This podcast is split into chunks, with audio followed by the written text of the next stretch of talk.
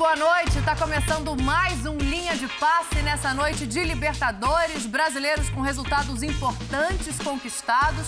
E a gente está aqui para falar do Palmeiras, que conseguiu um resultado expressivo muito expressivo, um 3 a 0 construído contra o Cerro fora de casa. E o Flamengo, 1 a 0 também fora de casa, traz a decisão para o Maracanã no jogo contra o Tolima. Senhores, é uma honra, é um prazer estar aqui nessa noite com vocês. Igualmente. Igualmente. Muito boa noite, Mauro Naves. Vou começar aqui o teu destaque. Olha, boa noite, Dani.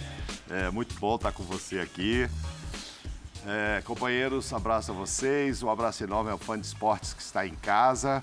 Olha, você falou o resultado expressivo do Palmeiras e com certeza, né? Resultado que eu diria praticamente definitivo. A gente vai cair naquela história, ah, futebol tudo pode acontecer. Contra o Cerro não tem condição de. Não vejo nenhuma condição. Futebol existe para isso, para essas surpresas, mas o Palmeiras é, é muito forte, muito eficiente. E ganhou o jogo num tempo só, Dani, porque o primeiro tempo foi difícil de assistir. O joguinho morno, para você ter uma ideia, não aconteceu nenhuma finalização no gol, nem do Palmeiras, nem do Cerro, para você ver o tanto que foi chato de, de acompanhar, assim, sem emoção, né? E aconteceu também que depois o Palmeiras finalizou oito vezes e o Cerro nenhuma. O Flamengo, que a gente acabou de ver aí, traz um resultado também muito significativo. Construído também no primeiro tempo, porque depois o Tolima mudou todos os scouts, a gente vai falar sobre isso, veio para cima, mas o, Flamengo resistiu e acho que também não vai levar susto no Maracanã. Eu diria que encaminhou bem também a classificação. Não tanto, evidentemente, como o Palmeiras, até pela qualidade do, adversário. Mas se hoje tinha tantos problemas para enfrentar esse Tolima, eu espero que os problemas do Dorival sejam menores no jogo de volta. Parece que não vai ter o Andréas, né? Só não tem essa solução aí que eu acho que, que eu acho que o autor do gol se despediu. Mas acho que o Flamengo também encaminhou. Repito, não tanto quanto o Palmeiras, mas dá para ter uma certa desconfiança. Será que passa? Será que não passa? Acho que o Flamengo passa também. Foi, foi um resultado muito significativo, repito. É, o Tolima é um adversário de uma outra ordem, né, Pedro? O gol do Andreas pode ter sido a última partida dele com a camisa do Flamengo. Quero ouvir o teu destaque sobre esse jogo. Tudo bem, Dani? Bem-vindo aqui com a gente. Você já conhece a mesa, o cantinho. Um abraço para o Biner, para o Mauro, para o nosso trio lá na Colomba que vai estar com a gente daqui a pouco. Eu vou roubar duas expressões que vocês usaram. Você falou em resultado expressivo do Palmeiras, eu concordo. Sim. O Mauro falou em significativo resultado do Flamengo, também concordo.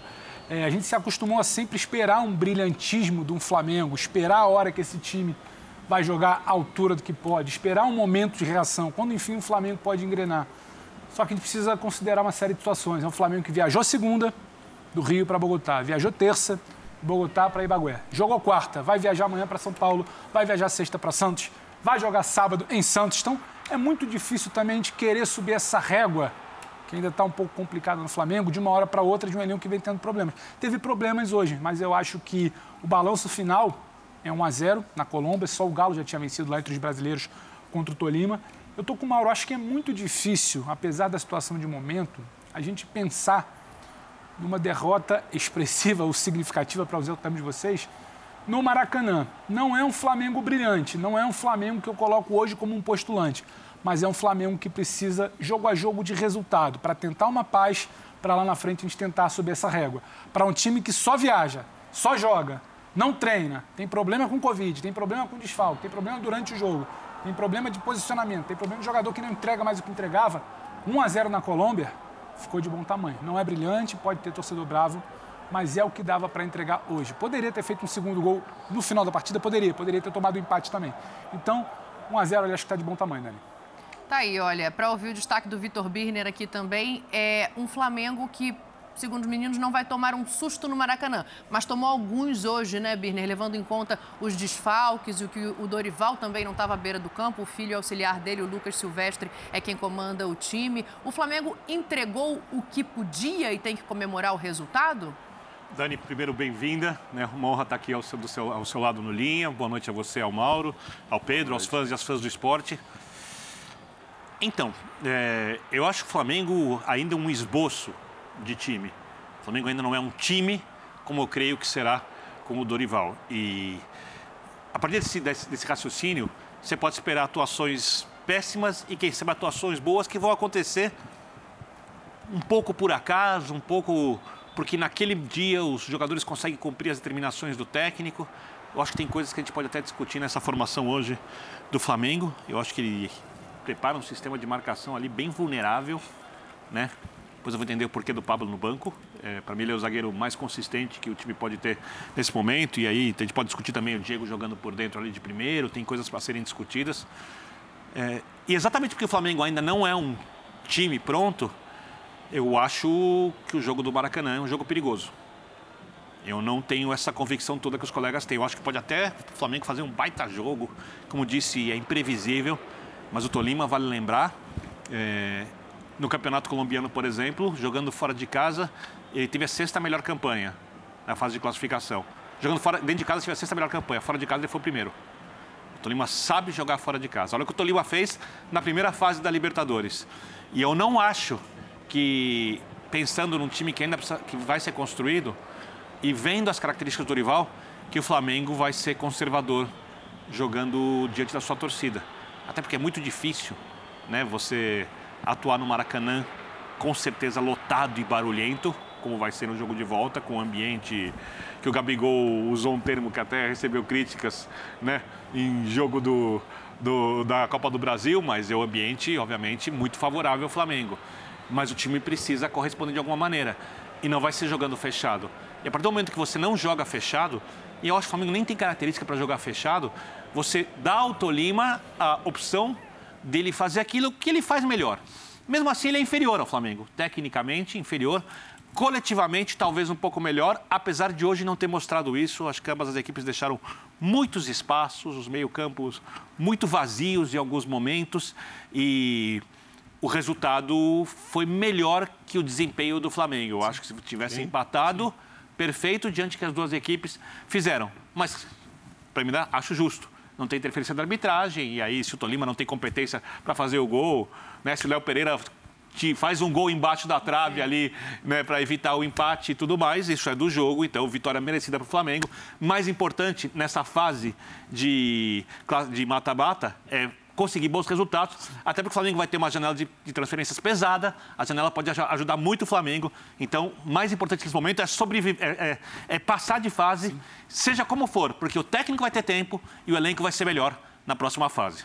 A gente está comentando aqui o Léo Pereira, né? Ele comemora como se fosse um gol a bola que ele tira em cima da linha, o que seria ali um, um empate no jogo do Flamengo. Agora tem outro zagueiro aqui para falar. O Davi Luiz deu uma entrevista, a gente aguarda o Lucas Silvestre também, mas vamos ouvir o zagueiro do Flamengo depois dessa vitória. 1 a 0 fora de casa contra o Tolima. Balance do jogo aqui em Ibagué, como le va? Yo pienso que ha sido un partido muy difícil, uh, como todo mundo ha visto. Nunca es fácil venir acá y, y ganar. Entonces pienso que hicimos un partido eh, de gran calidad, eh, mucha humildad también, sabía sufrir, sabía defender cuando teníamos que defender. Este equipo de Tolima es un equipo muy calificado, entonces hicimos bien la primera parte, ahora tienen la segunda parte ahí en Río de Janeiro, vamos a hacer todo para pasar. El resultado positivo para ustedes pensando que, que juegan en casa a la vuelta, ¿no? Sin duda, un resultado positivo, pero no hay nada definido. Gracias, David. Gracias. David Luis. Tá aí o Davi, olha, comemorando o resultado, dizendo que é positivo, mas que não tem nada ainda definido. Eu quero saber o que, que o trio que acompanhou de perto esse jogo tem para contar para a gente também, as impressões de quem está dentro ali do estádio. Vamos lá para a Colômbia ao vivo, conversar com Paulo Andrade, Paulo Calçade, o Léo Bertozzi, que fizeram toda essa transmissão do jogo do Flamengo junto com a gente. Rapazes, estão apostos para conversar com a gente. Muito boa noite para vocês. Ô Paulo, eu quero saber se a torcida do Flamengo que conseguiu chegar até aí, né? Porque não é uma viagem fácil, pareceu satisfeita ou preocupada quando o Flamengo não tinha a bola? Ah, é uma boa questão. Eu acho que houve a preocupação e a preocupação foi geral, né, Dani? Boa noite a você, aos nossos companheiros aí no estúdio, a todos que estão acompanhando o Linha de Passe. Pedimos passagem aqui diretamente de Ibagué, na Colômbia. O Flamengo, principalmente no primeiro tempo, preocupou o seu torcedor, permitindo muitos ataques do Tolima, principalmente pelo setor esquerdo de sua defesa.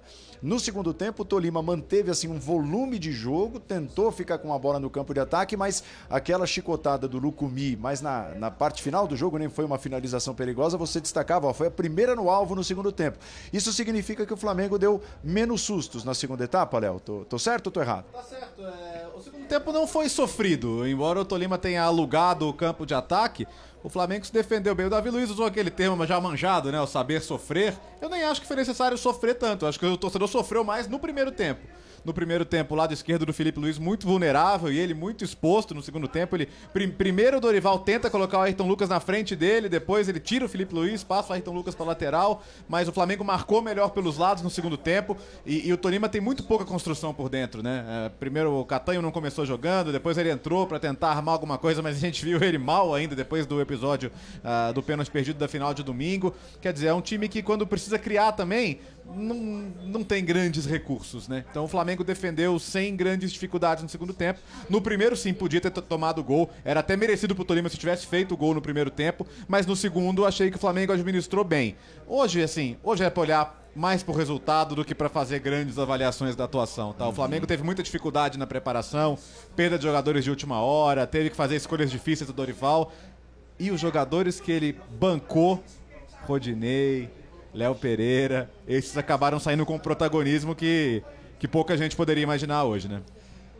Flamengo leva uma bela vantagem para o Maracanã, mas eu vou na linha do Birner, Paulo Calçade. Eu acho que tem jogo lá. Claro. Semana que vem tem jogo lá. Vale lembrar que o Tolima veio, é, foi ao Brasil, né? Nós estamos na Colômbia, foi ao Brasil e derrotou o Galo em pleno Mineirão, em outras circunstâncias e tudo mais, mas derrotou o Galo no Mineirão. Tolima, olá, boa noite, boa noite a todos. É, o Tolima tem uma semana o próximo adversário do Tolima é o Flamengo. O próximo adversário do Flamengo é o Santos, sábado. Então, calma. É, o Tolima consegue respirar algo que ele também não tinha no calendário dele. Agora ele vai ter. Até para trazer de volta talvez alguns jogadores que não atuaram aqui.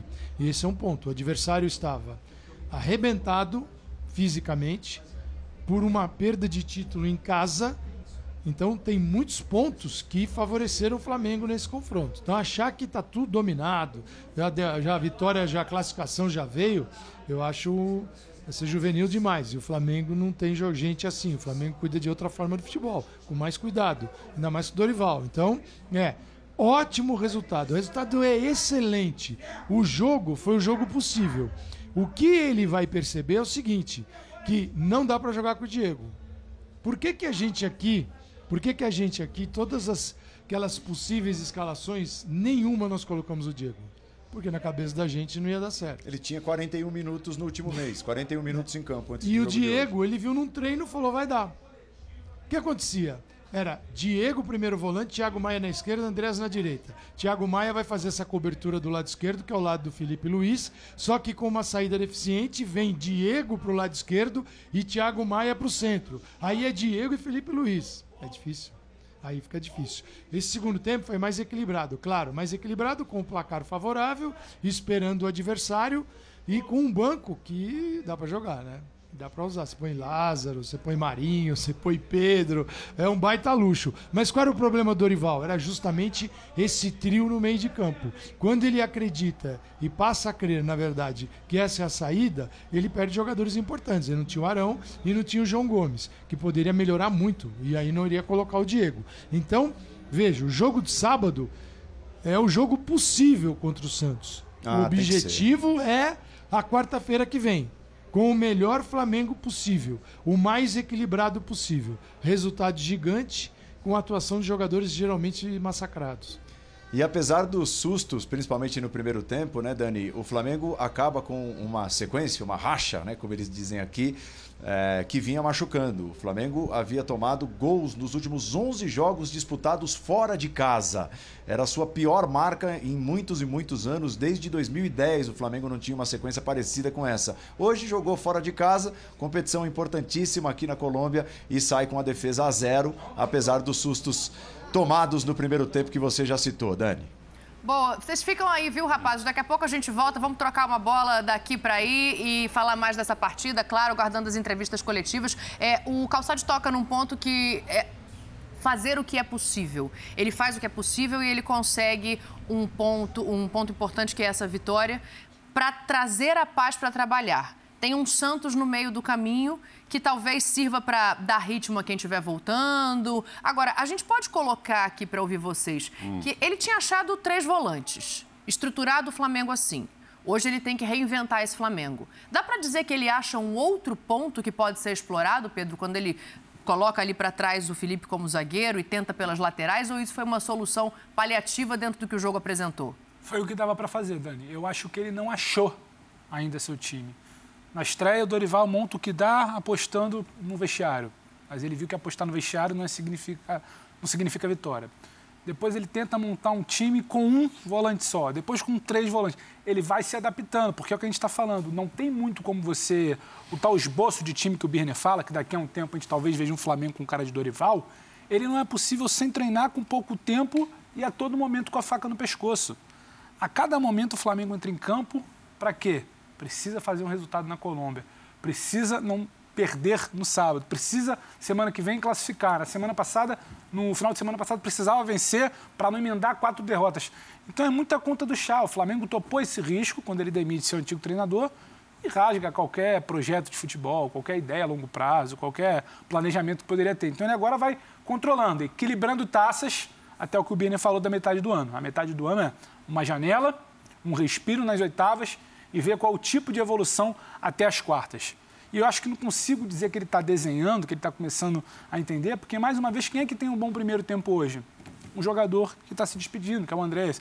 Então, assim, já vai ter que mudar. Quem é que faz a função, a vez do Andrés ali, sem ele em campo? Não tem. Para a semana que vem, tem o João. Já vai ter um Arão recuperado. A notícia é que está sem sintoma. Talvez em tese pela janela de dias, né? Sim. Que a Covid te impõe hoje, talvez possa voltar. O Arão era do time ideal do Dorival no primeiro momento? Não era, era só por uma questão de vestiário. Então, assim, eu acho que ele ainda não encontrou. Não Falei vai melhor com o Arão sábado. do que com o Diego jogando de primeiro, né? Sim, hoje sim. Hoje, pelo que Mesmo tinha, com o Arão não sim. vivendo a melhor fase, Então, pelo menos. Eu acho que ele não encontrou hoje, não vai encontrar no sábado, é o que o Calça falou, é o possível, e não vai encontrar na semana que vem. Não vamos nos iludir que classificou, fez 2 a 0 no Maracanã, agora encaixou. Não, é o que dá naquele momento. Acho que a partir da semana que vem, a gente tenta olhar para frente. Acho que o Dorival respira, ele vê que peça que vai poder chegar a partir do dia 18, como a diretoria se movimenta no mercado, precisa repor o que está perdendo. Eu acho que aí sim, Dani, porque por enquanto está na conta do chato, tá equilibrando taça. Não tenho aqui, coloco acolá. O jogo é com três volantes, um jogo é com um Diego plantado, que não chega a ser exatamente um volantão. Não é um privilégio só do. Dorival, Não, né? Sim, Tem sim. vários técnicos Por- por que isso que eu fazer isso, com exceção do Abel ali, que repete, Quando a gente consegue, o critica a ainda atuação, tá porque- Montando, né? Tá complicado, são muitas ressalvas. Então, assim, não acho que encontrou, não acho que é o modelo ideal, é o que está dando para ser feito. E sábado, como o Calça falou, é o que vai dar para ser feito. Quarta-feira que vem, que tem que ser feito.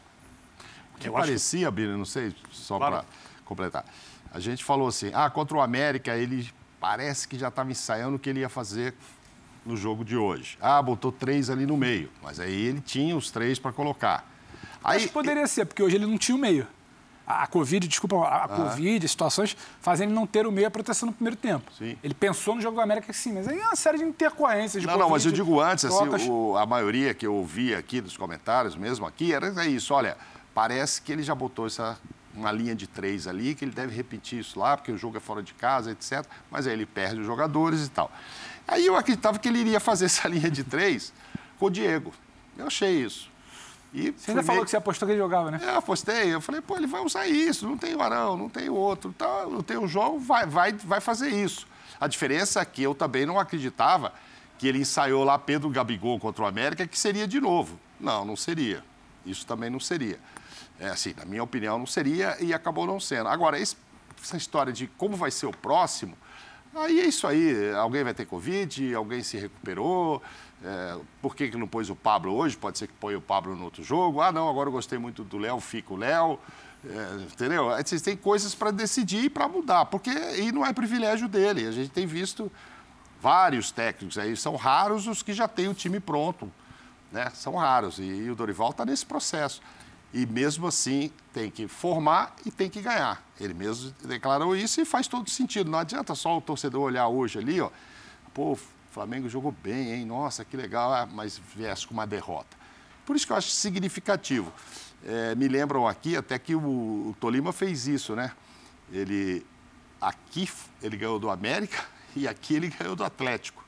Sim. Né? Lá ele ganha de um, empata com o outro, mas aqui ele ganha os dois. Ah, então ele é um adversário, e o Bira citou os números aí do Campeonato Colombiano, que é uma outra referência, mas que, mesmo assim, em casa ele foi pior do que fora. Então é um time que sabe, sabe jogar. Mas continuo achando que foi significativo, independentemente de quem tiver na mão. É, o Dorival, ele vai fazer um time no, estádio lotado e o Flamengo vai passar. Porque mesmo com esses problemas todos, e a gente via ontem os problemas do, do Vitor no Corinthians, que diferença, né? Quando você ainda tem, ah, nossa, perdi, faz uma lista lá dos que saíram, aí você tem ainda o Marinho para entrar, você tem o Vitinho, se você quiser que ele nem usou, né? Ele acabou É, a chance do Flamengo classificar é, obviamente, o Lázaro. o Tolima, né? Isso aí, é, isso lógico. se discute. Eu acho o jogo um pouco perigoso porque o Flamengo não é um time ah, pronto. Sim, sim. Agora, só para fazer justiça às escolhas do Dorival, hoje a dupla de zaga foi bem. Ela não foi bem na saída de bola. Sim. Mas ela foi bem na marcação, até porque ela é, é foi, bem, foi bastante exigida, porque o meio-campo não tinha pegada necessária. Dá para entender, mesmo eu, eu achando que não deve ser titular pelo desempenho até o momento na temporada, a não sei que ele vire o jogo, a escalação do Felipe Luiz. Porque o Flamengo não tem, o Calçado chamava atenção disso né, na, na transmissão, o Flamengo não tem avanço do lateral do lado esquerdo. Mas como você não tem também mais pegada no meio, e o, Dorival, obviamente, é, cogitou que com o Diego ali ia perder um pouquinho de pegada, talvez, tem lógica você abrir mão do apoio de um lado com um dos seus jogadores de trás que avança, aí com o Rodinei Rodinei indo bastante na direita. Então, com o Felipe ficando, era entre aspas, não serve exatamente como isso, mas entre aspas serve como uma pequena compensação por aquilo que a ausência de um volante pode gerar coletivamente na sua equipe, ainda mais contra um time como como é o Tolima que gosta muito do jogo pelos lados.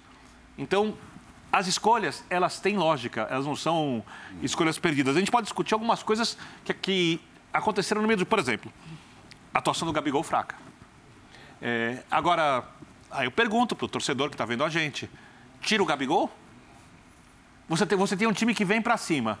Você vai colocar. também pela, pela necessidade de ele ter um companheiro mais próximo dele ali, como é o Bruno quando tá, como a Rascaeta faz em alguns momentos? E passa também pelo futebol que o Everton Ribeiro não está jogando. E pelo que o Rascaeta por... não conseguiu fazer mais próximo a ele hoje. E pelos volantes quando, quando não consegue alimentar e se aproximar, porque a movimentação do Gabigol, a movimentação foi boa. O Gabigol tenta achar o jogo o tempo inteiro. É que aí tem uma chance ali, que ele erra a finalização. Agora, ao mesmo tempo, você pensa, o Flamengo é, não, não sustenta um jogo no campo de frente constantemente. Aí você tira o Gabigol, porque muita gente está cobrando aqui. É, você tira o Gabigol, coloca o Pedro, você perde velocidade de contra-ataque. Você não tem com o Everton Ribeiro a velocidade do contra-ataque também. Né? Então aí você põe o Marinho. Aí você começa a ter que mexer muito num time que, repito, não está pronto. Então, são todas decisões que elas podem ser racionais, baseadas nas características dos jogadores, mas o encaixe, que é essencial, até se você não tem jogadores com todas as características necessárias para o tipo de jogo, ele não existe ainda e não dá para cobrar. Até porque a maneira como o Dorival prepara o time é muito diferente da maneira como o antecessor prepara. E a diretoria, fomos jogando para cima, sabia disso quando contratou o Dorival. Então, é, o resultado, como disse o Mauro, é o mais significativo. O desempenho a gente discute aqui porque, com todo respeito, essa aqui é a linha de passe. Então a gente não vai ficar aqui, ah, não sei o quê, sensacional, Mengão ganhou, tal. Quando, quando o Flamengo voou em 2019, a gente acompanhou no mesmo tom, inclusive muito antes de ganhar os títulos. Inclusive, muito quem viu, por exemplo, pré-Flamengo e Grêmio aqui sabe do que eu estou falando. O Dimas contou isso para Dani hoje. Então, a gente precisa tratar do momento das equipes de acordo com o momento real delas. E o momento do Flamengo é um momento de dúvidas. Ele, a dúvida significa o quê? Ele pode crescer muito, ele tem potencial para crescer muito. Eu acho que ele vai crescer muito. Não vai ser o time de 2019, hum. não vai ser, mas pode ser um time extremamente competitivo ou o Flamengo pode patinar por muito tempo e por isso que eu falo da importância de se classificar nessa fase da janela. Porque a situação do brasileiro não está perdida, mas ela é bem difícil. Se o Flamengo não passa da próxima fase, sobra o quê para o Flamengo? Gastou uma fortuna no meio do ano, né? Tem um brasileiro de difícil recuperação, quem sabe se recupera, mas tem difícil recuperação. Tem que contar com queda de adversário de qualidade, tem que contar com queda do Atlético Mineiro, que também tem o seu elenco, tem que contar que o Palmeiras vai ter muitos problemas, tem que contar com o arranque nos pontos corridos em seguida e vai sobrar a Copa do Brasil. Ah, ganhar a Copa do Brasil, legal, perfeito, vale, vale bastante. Para o elenco do Flamengo, é pouco. Ô, Birne, posso complementar quando você fala... Então, essa fase da Libertadores é muito importante, Pedro, desculpa. Nada, quando você fala precisa ser justo, eu pontuo também, além de que você já falou, eu pontuo Ayrton Lucas, segundo tempo, eu consigo pontuar o Rodinei. E aí, muito pelo que a gente espera melhorou o time. do Rodinei, exato, quando teve primeiro na linha de quatro um pouco mais à frente, Sim. quando teve na linha de quatro um pouco mais recuado, Lateral ele ia lá na frente para fechar espaço ali, onde o Tolima avançava. Ele conseguiu tentar chegar, mas acho que é muito pelo que a gente espera do Rodinei, muito pelo que a gente espera do Léo, e ele vai bem, muito pelo que a gente espera do Ayrton Lucas. A gente espera muito mais do Gabriel, a gente espera muito mais do Everton, a gente espera muito mais do Arrascaeta. Só que quando a gente olha para esse jogo de hoje, a gente fala muito mais de uma linha defensiva, de uma linha defensiva de quem foi bem, diz muito sobre o que esse time, esse meio-campo, com o Thiago Maia, com o Diego, que não existiu, o que esse campo teve, teve que fazer a conta estourar lá atrás. Esse campo não fez o time jogar para frente. Esse campo fez a conta estourar. E aí sim, quem você citou, que eu complementei aqui, eu acho, acho que você concorda, deu conta. Só que é preciso entender. Esse meio de campo que ele perde Arão, ele não tem João Gomes, ele não tem Andrés Pereira a partir de agora, ele não sabe quem faz essas funções. Vamos dar todo esse desconto. Só que assim, ele precisava entender o que aconteceu naquele primeiro tempo. O Flamengo faz o gol, e o Flamengo não consegue ter a bola minimamente para controlar. O Flamengo começa a dar os passos. Mas eu ia falar isso, eu acho Entendeu? que tem a ver com o efeito gol, porque antes do gol, o Flamengo tinha finalizado quatro vezes, o Flamengo hum. tinha 60 e tantos por cento de posse de com bola. a bola controlando. Por que que muda? Ah, mas tinha finalizado é quatro contra três. Terminou o primeiro tempo com Sim. 10 a 5. Claro, porque tem o efeito gol. O time vai para cima, você vem um pouco para trás. Mas, aí a gente já discutiu aqui se é o mas técnico é que marcação que é essa também que você perde o meio todo. Uhum. É por falta de treino, é por troca de peça. Mas também, eu acho que tem alguma coisa ali a ser pensada. Que a gente está falando muito aqui de Léo, e de Ayrton Lucas, garantia, de como né, o Felipe não foi bem, de Rodinei. o resultado Exato. fora de casa. Então acho que tem muito de como não conseguiu encarar esse gol. Porque se você toma um gol e segura, você não tem que escape. Por que você está segurando tanto? Você não tem a bola na frente, você não consegue pressionar. Você não tem mais o controle do meio. Você está perdendo se é muita coisa tanto, após um Pedro. gol ali. Eu não sei se pós-gol, você fala, ah, eu estou segurando agora já que eu não tenho escape. Uhum. É que o outro vem para cima também, o outro estava em casa. Não, mas, mas, mas Mauro, Mauro, escape, Mauro, esse, esse melhor momento do Flamengo, para mim, teve muito a ver com o Flamengo marcando na frente. Certo. E o Flamengo impede que o Tolima faça uma saída de bola segura. Isso. Do mesmo jeito que o Tolima, quando marcou na frente, impede dificultou para o Flamengo fazer a saída de bola. Sim. Quando ele faz o gol, o Flamengo dá alguns passos atrás. O que é natural. Jogando é. fora de casa, o time Isso. não está pronto tal. Aí o Tolima sai. começa a jogar no Sim. campo de ataque. Isso. E o jogo fica desconfortável para o Flamengo. Claro. O jogo fica desconfortável dali em diante. Se Mas... o Flamengo fosse um time pronto, você olha a qualidade dos jogadores, não vou nem falar dos que estão fora do time de hoje. Arrascaeta, Everton Ribeiro, Thiago Maia, o próprio Diego, Andrés Pereira, você toca a bola, segura a bola, Sim. cozinha o adversário você na casa uma dele. saída. Começa a jogar a torcida do adversário contra o próprio Tolima, porque fica irritado que a bola está com o Flamengo e tal. Mas o time não está pronto. Sim. E o Dorival arma times que sabem segurar a bola. É uma característica ah. do Dorival. Entendeu? Então, é, é possível entender tudo o que aconteceu no jogo. E exatamente por isso o resultado tem que ser valorizado. Muito. As críticas, perfeito, a gente faz, a gente está fazendo uma explicação do que está acontecendo do, né, com a equipe, né, do momento da equipe, da capacidade que a equipe tem de, de evoluir, etc. É, mas, repito, o resultado é mais importante. Só que o desempenho no jogo de hoje Sim. é um desempenho para algumas críticas, eu acho que elas têm que ser que feitas não deve nem entender a equipe. Né? É, mas que nem deve ser tão cobrado esse desempenho em função de todos os problemas Sim, que ele tinha é, e exato, colocar exato, um time em campo exato. que não estava. Tem um cenário o jogo. Eu acho que teve também assim uma coisa que aí eu acho que independentemente de estar tá entrosado ou não está, são alguns erros individuais que não são tão aceitáveis pela qualidade desses jogadores, entendeu? Aí é isso que pega. Ah, você não vai ter entrosamento, você não sabe o que vai fazer, porque eu não joguei com você faz um mês que a gente não faz esse time, é a primeira vez que forma esse meio campo, assim, blá, blá. mas tem bola, que é perdida de uma, de, de uma forma e que, que complica, que não se justifica pela qualidade individual. Agora, em geral, eu acho que é complicado falar do desempenho. Eu acho que tem que se ressaltar, repito, o Posso dar um exemplo quão significativo foi o resultado. É, um jogador que quase termina a partida como vilão e fez uma partidaça, uhum. o goleiro Santos. Sim. Sim. Sim. Quase termina a partida como vilão. A gente, a gente separou aqui o lance e eu quero dividir isso, e aí vai mostrar a falta de entrosamento, né? Pedido pelo nosso editor Dimas pegar o lance. Repara no lance que ele erra. É, ele vai receber a bola atrás, tá? É, na pressão do, do, do, do, Davi, do Davi Luiz. E os jogadores do, do Tolima vão pressionar. Só pedindo para o Dimas colocar o lance para a gente poder explicar direitinho. Olha ali. Ele recebe a bola, olha lá. A gente já fez a marcação ali, agradecendo ao Beto A direita ele não tem, ele parou ali porque não dá tempo de virar o corpo. Se ele dá, o jogador recupera. A, a, a, direita, a esquerda não tem, não tem a direita. Não tem o jogador que marca no meio. Sobra só o Andrés Pereira, ele tem que dar o passe. Tem um erro do goleiro ali. É uma leitura de jogo muito rápida. Ele tem que chutar a bola para lateral. Nem para frente ele tem que chutar a bola porque pega a defesa aberta se cai no pé de alguém do Tolima. E aí é um lance muito rápido. Por que essa saída de bola do Flamengo foi ruim? Porque o time não está entrosado. É o Andrés tinha que ter feito a opção um pouco mais à esquerda, na frente do Léo Pereira. Davi Luiz, repito, não dá para tocar do lado direito, não dá para tocar do lado esquerdo, que o jogador que pressiona fecha espaço e recupera a bola. Não dá para tocar no meio, não tem costume. que está marcado. Ele tenta tocar no único jogador que era possível fazer no movimento difícil para o goleiro e no lance difícil. Ou seja, o goleiro, sim, ele é parte do erro, mas isso é um erro coletivo, sim. não é um erro individual. E se ele erra essa bola, cai o mundo em cima dele no momento em que os goleiros do Flamengo estão sendo criticados e ele fez uma partidaça. Ele fez defesas importantes, ele deu muito mais segurança que os goleiros anteriores vinham dando. Não sei se vai ser assim de agora em diante, mas hoje, sem dúvida nenhuma, quer ver? Eu vou pegar as estatísticas dele aqui. Ele fez cinco defesas, duas dentro da área, uma saída de bola perfeita. É, ele quer dizer, é, ele fez todas as intervenções possíveis, ele de 21 bolas longas, ele acertou 7. E se ele é obrigado a fazer 21 bolas longas, você pode ter certeza, é porque não está conseguindo achar alguém para dar o passe curto. O goleiro tem que saber fazer lançamento, mas o goleiro não tem que fazer 21 lançamentos Sim. no jogo. Ou seja, o Flamengo tem dificuldades coletivas. Por Sim. isso, repito, a atuação merece críticas. As críticas são feitas dentro do que aconteceu em campo. É normal o Flamengo ter dificuldades nesse momento. A torcida, eu sei que é difícil pedir isso, porque a gente pediu isso na época do Domi, pediu isso com o Rogério, pediu isso com o Paulo Souza, pediu isso com todos. Com, com o Renato a gente parou de pedir em algum momento, tá?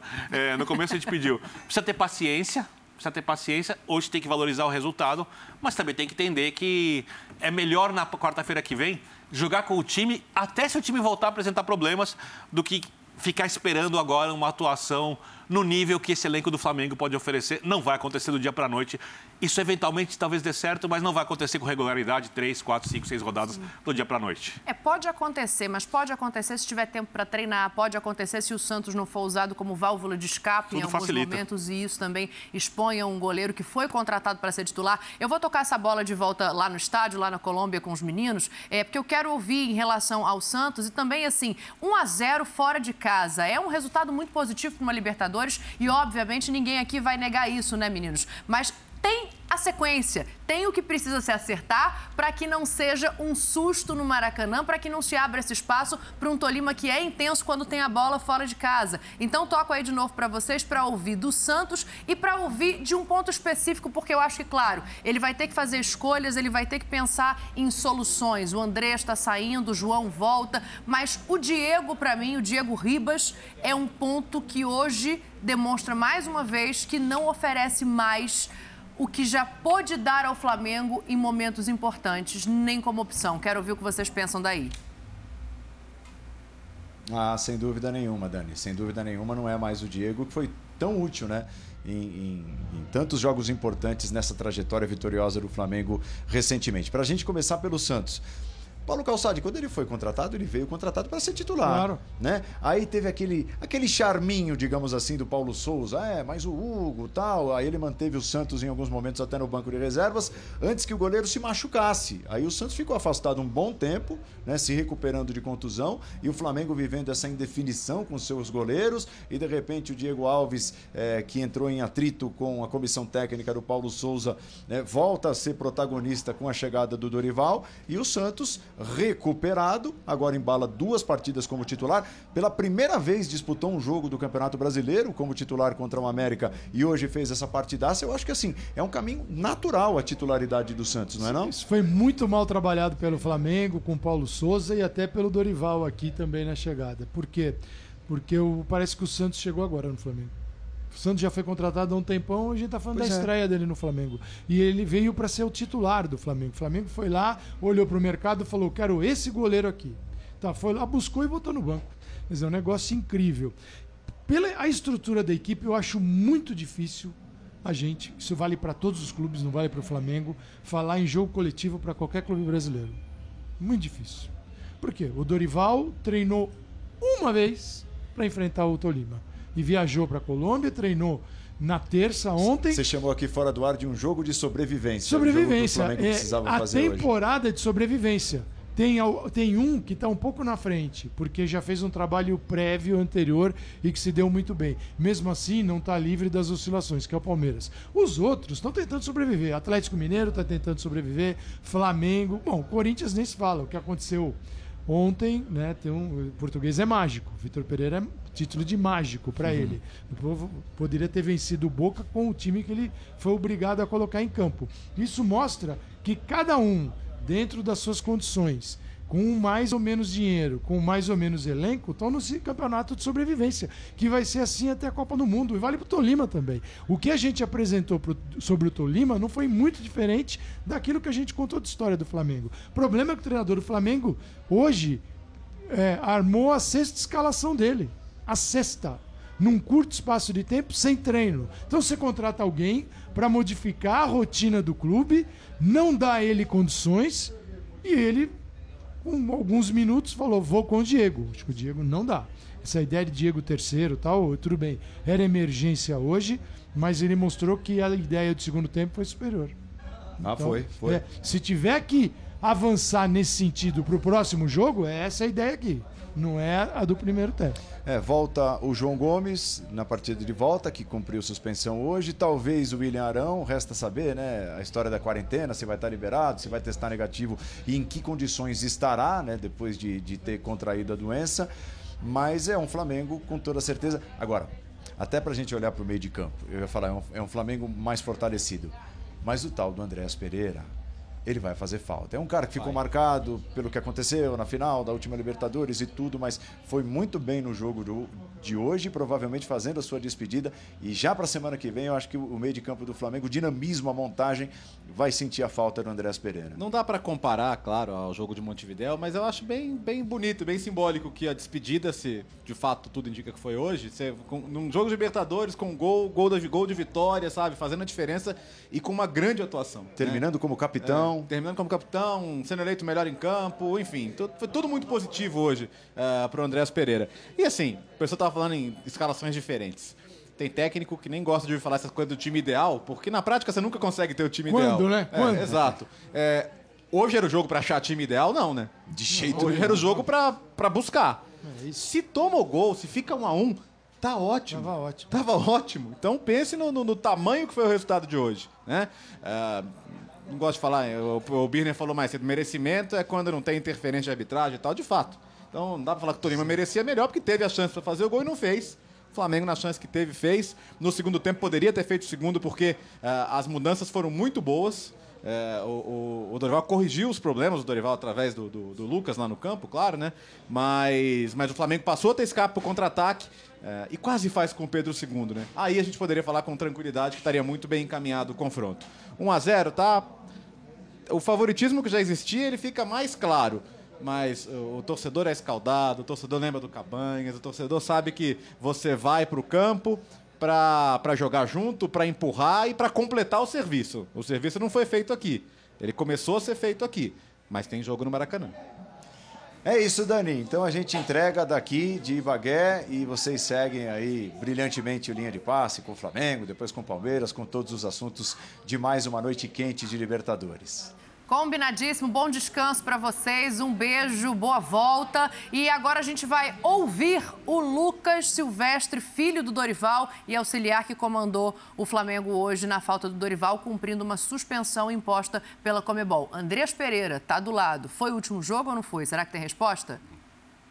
Lucas, queria te perguntar, você representando a comissão técnica, como vocês podem avaliar a importância do Andrés nesse time e também a falta que ele vai fazer se realmente sair, porque o contrato acaba amanhã. Obrigada.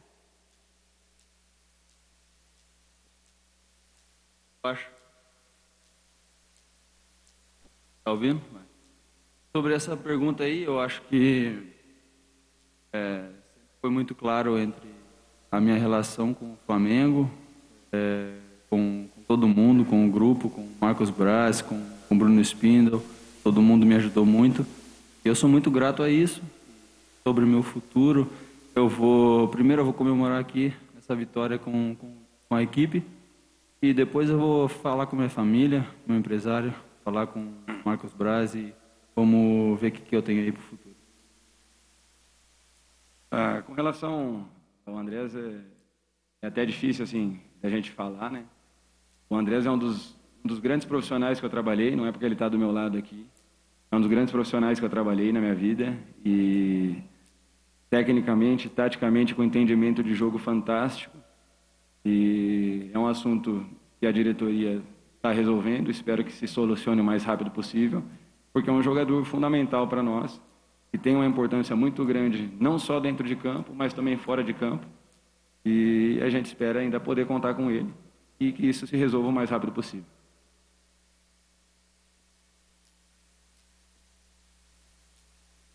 Oi, oi, boa noite. Pedro Torre, ESPN. Quero para o Lucas, pudesse falar um pouquinho da atuação do sistema defensivo hoje, principalmente ali o Léo Pereira, por favor. E para o André, falei com ele ali já no campo. Mas, André, se você, por acaso, de fato, sair do Flamengo, pensa em retornar um dia, essa relação que você criou com o clube, pudesse falar um pouquinho sobre isso, por favor. Ah, sim. Uh, bem, sobre o sistema defensivo, é falar sobre um todo, né? a equipe num todo. É, hoje a gente sofreu bastante, mas a gente soube sofrer. E sabíamos da dificuldade que seria esse jogo, sabíamos da dificuldade que o adversário nos proporcionaria. É, tanto, tanto Davi quanto o Léo fizeram uma partida acima da média, Felipe muito bem também. Depois o pessoal que entrou, Rodinei, depois o pessoal que entrou também deu uma sustentação muito boa para o sistema defensivo. E a gente esperava que, que, que a gente fosse ter alguma dificuldade dentro do jogo, mas é uma partida de Libertadores, a gente não está jogando qualquer jogo, a gente está jogando um jogo de Libertadores.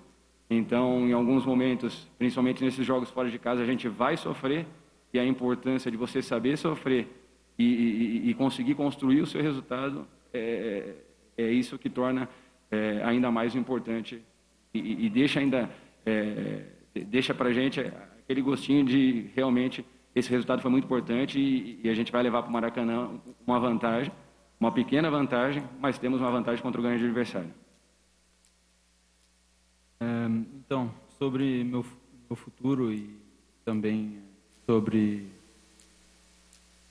É, eu queria falar, a relação entre é, eu mesmo e o Flamengo sempre foi muito boa. É, o grupo, todo mundo me trata super bem e esse ano para mim foi incrível, é, apesar de não ter ganhado os títulos, mas é, se realmente não der certo, claro, eu sempre vou sair com a cabeça erguida. Esse grupo é fantástico.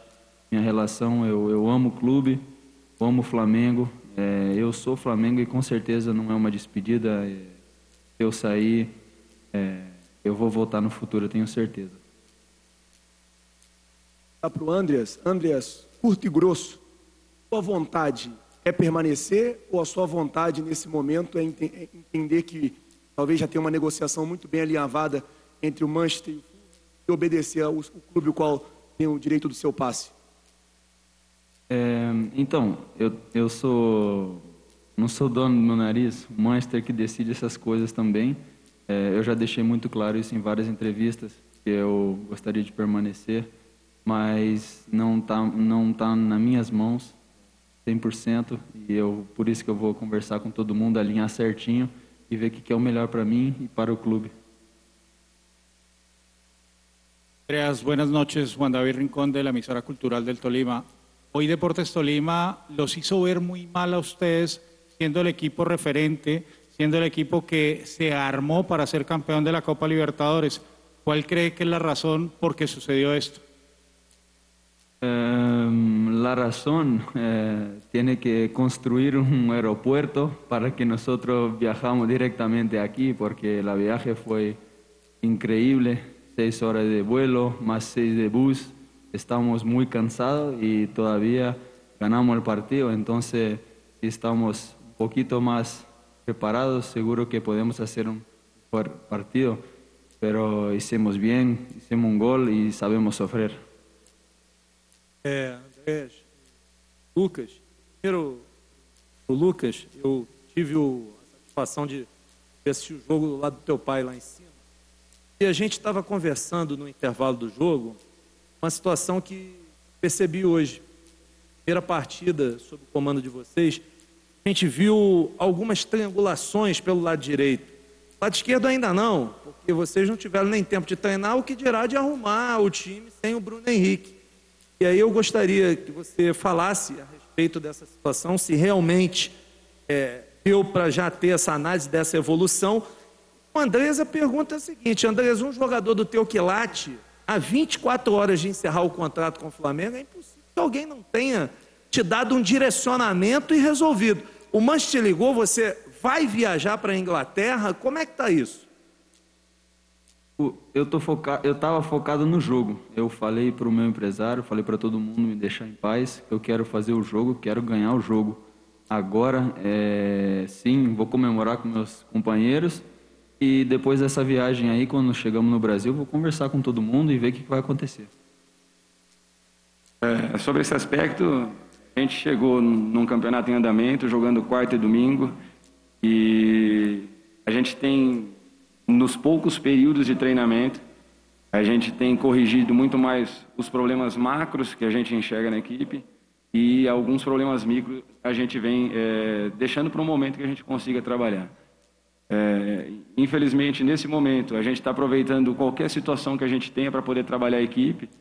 É, às vezes na reapresentação, às vezes no segundo dia pós-jogo, que a gente teria que, que, dar uma tirada de pé ainda para os atletas se recuperarem, a gente ainda está tendo que trabalhar um pouco mais. É, então, a partir desse momento, a gente, é, é, do momento que a gente tenha um pouco mais de tempo para trabalhar, a gente vai conseguir é, dar muito mais a nossa cara para a equipe, que eu acho que a gente vem construindo muito bem isso. É, os resultados são, eles são muito importantes para que dê consistência também. E, e eu creio que, que, com um pouco mais de tempo para trabalhar, essa equipe ainda vai ficar é, muito mais com a nossa cara. Boa noite, professor. Boa noite, professor Lucas. Boa noite, Andreas. Parabéns pela vitória. A Maurício Duque, do La Hora del FPC. Meu pergunta para Andreas. Eh, parabéns pelo gol. Eu queria saber qual a importância dessa vitória para fechar a classificação no Maracanã. Obrigado. Muito importante. É, sabemos que ia ser um jogo difícil. É, como eu disse, depois de uma longa viagem, estamos um pouco cansados é, sofremos, é, fizemos gol, sabemos sofrer, que é muito importante também. E mesmo a gente, talvez não estando no nosso melhor dia, a gente sofre junto e ganha, ganha o jogo. E isso mostrou também o caráter do time e, e também mostra o que, que o professor Dorival, Lucas aqui, passa para a gente. E, e que está se encaixando cada dia mais e está melhorando mais a nossa equipe. Olha, tá aí, ó, o Andrés Pereira falando em entrevista coletiva. Calma. Estamos aqui Conte trabalhando a, a pronúncia da cidade onde o Flamengo jogou. Ibagué a cidade em que o André se refere como não tendo aeroporto, ela tem um aeroporto, né? Só para a gente esclarecer, o que acontece é os voos fretados não podem pousar nesse aeroporto porque é uma pista difícil. Então, só os voos de carreira com pilotos experientes é que chegam até esse aeroporto. O Flamengo, como vai em voo fretado, fez a opção de ficar ali nos arredores e ir de ônibus até a cidade da partida. É, o Andrés acaba roubando a entrevista coletiva pela questão não do futebol, não do do gol, não do cartão por tirar a camisa, mas pela questão do contrato. A gente já passa de meia-noite, o contrato do Andrés acaba hoje e não há um pronunciamento, Pedro. É, Dani, de certa forma achei um, uma situação até levemente constrangedora, porque tem que ficar o Andrés ali recebendo questionamentos, ele tem todo o direito de falar que não tem clareza sobre o que vai acontecer, que estava focado no jogo. Falou que não manda na conversar, exato, vai conversar que depende do Manchester, que não é só a própria vontade. Mas isso acontece por quê, Dani? Você pontuou bem. Eu estava dando uma olhada aqui, o André responde isso já após a meia-noite, né? Nós aqui no Brasil. Já no último dia de contrato dele. Sim. E o Flamengo, em nenhum momento, foi claro nessa comunicação. O Flamengo permitiu que chegássemos a esse constrangimento. Do último dia, o jogador que fez o gol, o jogador que se despede, o jogador que teve dificuldades para hoje passar por um momento de alegria. Tem muito de um desabafo nessa cena que a gente vê da comemoração Totalmente. do bonito gol. Quem não se lembra da volta do Andrés esse ano, sabe? O que ele passou contra o Madureira no Campeonato Exato. Carioca, o que ele passou, que nenhuma média atuação convencia, ele bem nos últimos jogos e nem assim parecia que ia cair na graça. O que ele passou de um clube que sentou com o Manchester United, combinou, acertou verbalmente a sua contratação e não cumpriu o combinado, isso no mundo do futebol tem muito peso. Você ir à Europa, fechar uma contratação, apertar uma mão, ter um acordo verbal e não cumpri-lo, sabe? Depois demorar a procurar e você chegar ao dia 30 de junho, último dia de um contrato de um cara que, independente de qualquer coisa, merece respeito, você expõe o Andrés numa coletiva de pós-jogo, de vitória, numa situação confortável, vamos dizer assim, para o jogo da volta, independente das questões de campo. Tem que ficar o Andrés ali sendo porta-voz de um impasse, de uma palavra não cumprida do Flamengo. Isso é, para mim, pelo menos, constrangedor. E aí, você mata o debate num primeiro momento, que poderia sobre ser, ser sobre a função, sobre o papel que ele vem exercendo com a bola numa segunda linha de meio, não exatamente numa primeira linha de combate, sobre como foi uma recuperação, sobre uma série de coisas que a gente poderia estar conversando. Mais uma vez pela omissão, Dani.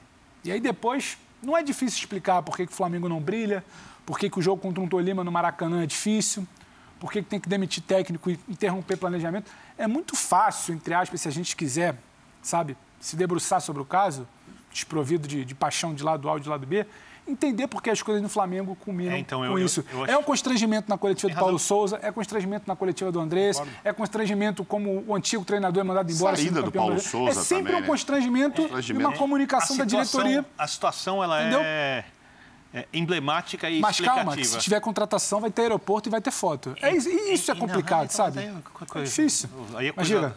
Porque é, a direção do Flamengo tinha que fazer uma avaliação técnica Ah, é e também da parte psicológica do jogador, da situação dele com a torcida depois do erro na Libertadores na final. É, lembrando que ele era, até o erro, um dos melhores jogadores da equipe na decisão da Libertadores. Então, a partir dali, é, eu respeitaria qualquer decisão. Aliás, eu respeito qualquer decisão que a direção do Flamengo tome. Até se o Andréas for um jogador útil, que pode ser agregar bastante no futuro, ou daquele momento em diante, e a direção fala, não, não tem mais clima, eu acho caro. Eu acho que qualquer decisão, ela, ela, é- ela podia ser tomada. O que não podia é chegar nesse momento e o jogador não, não ter como dizer, olha, já conversei com a direção, não querem pagar. É, ou o United vai aceitar a proposta do Fulham, o Flamengo não tem como cobrir e eu não vou ficar. Ou é, o Flamengo vai fazer um esforço, eu quero muito ficar, eu vou abrir mão disso para poder ficar. Então, é muito Ele, claro. ele não conseguiu nem sequer se despedir. Então, é muito, é muito claro que ele quer ficar, mas é óbvio que se, que se realmente for comprovada a proposta do Fulham de 10 milhões de libras, mais que euros, é muito difícil o Flamengo segurar. Só que essa decisão tinha que ter sido uma decisão técnica tomada antes da janela.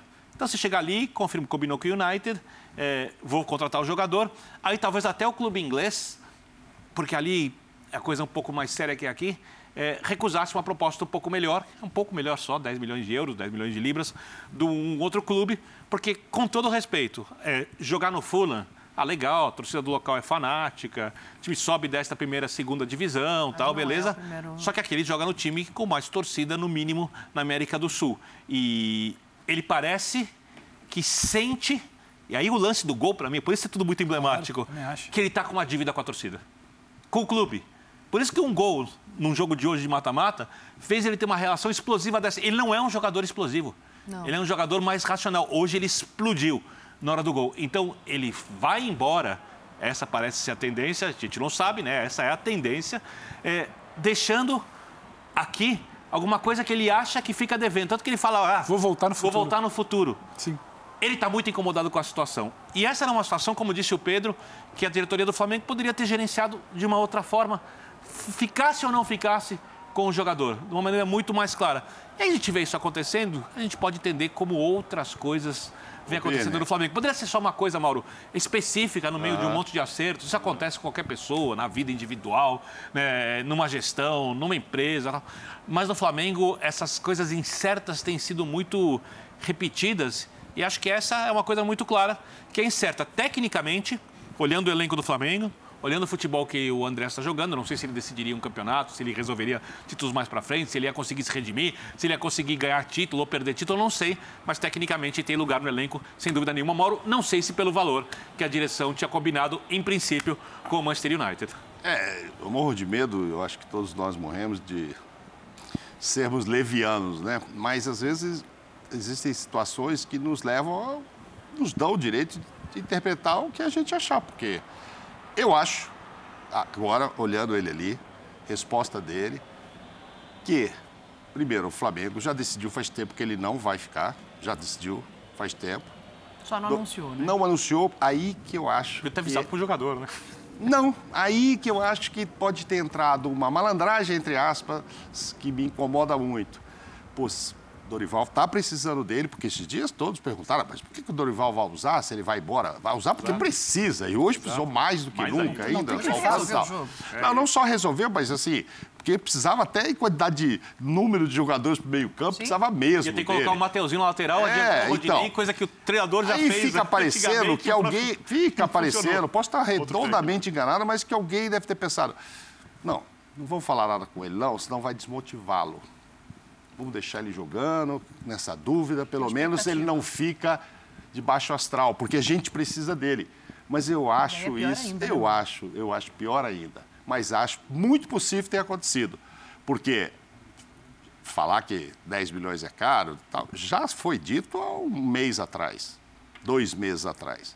Ah, foi lá, pediu, não, é esse o preço. Não acredito que ele fique agora e acho super constrangedor, como diz o Pedro, que ele vai chegar, o time está vindo para São Paulo, vai jogar com o Santos, vai ficar aqui, não vai voltar nem para o Rio, ele vai descer aqui. Vai pro e eu acho que não vai para a delegação vai, para vai pra Santos. família. É, e aí vai fazer o quê? Ah, não, não sei se eu. Ele sabe, mas acho que ele oficialmente realmente não foi comunicado. Mas por uma questão de alguém lá dizer assim: vamos deixar ele ainda motivado, porque a gente precisa dele. Não concordo de jeito nenhum com essa situação, mas acho que pode ter acontecido. E com a saída dele vai acontecer uma outra coisa. Como será a reposição? Não é o Gerson, Era aí que mas você se lembra, Dani, como é que foi quando saiu o Gerson? Pô, não tem ninguém para aquela função e tal. Ah, apareceu o Andrés, pô, não tem a qualidade do Gerson, não é o mesmo jogo e tal. No Mas, primeiro repente- momento ele supriu, né? Isso. É. torcedor dizendo que assim, ah, não, ele chegou tão bem que não tá fazendo tanta falta Isso. como a torcida Fez um imaginava. golaço o Gerson. fora da área, no Maracanã. Gol de falta, que não aconteceu falta, Gol de falta, exatamente. E agora vai continuar com todos os reforços que podem vir e tal. E essa função acho que vai continuar. Ah, o Flamengo se dá tranquilamente bem ali naquele meio campo, com o Thiago Maia, tem o João e tal. Acho que o Thiago já não passa essa confiança que passava antes. Quando ele não estava jogando machucado, ah, não, não tem problema, o Gerson vai sair, mas daqui a pouco o Thiago Maia vai entrar e tal.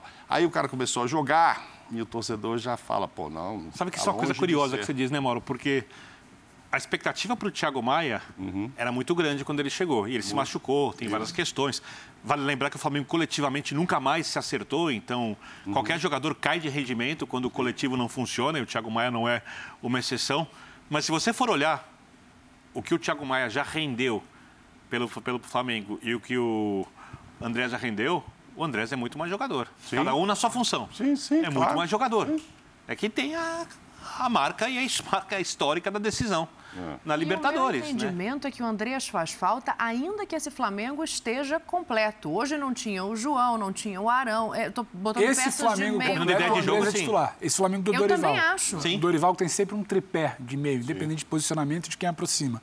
Ele, tem, ele guardou as últimas vezes, tirando a formação com três volantes, ele tinha um volante e o Andrés rendeu melhor solto. Pela direita, jogando de frente, não tendo que receber de costas, tendo que fazer a marcação.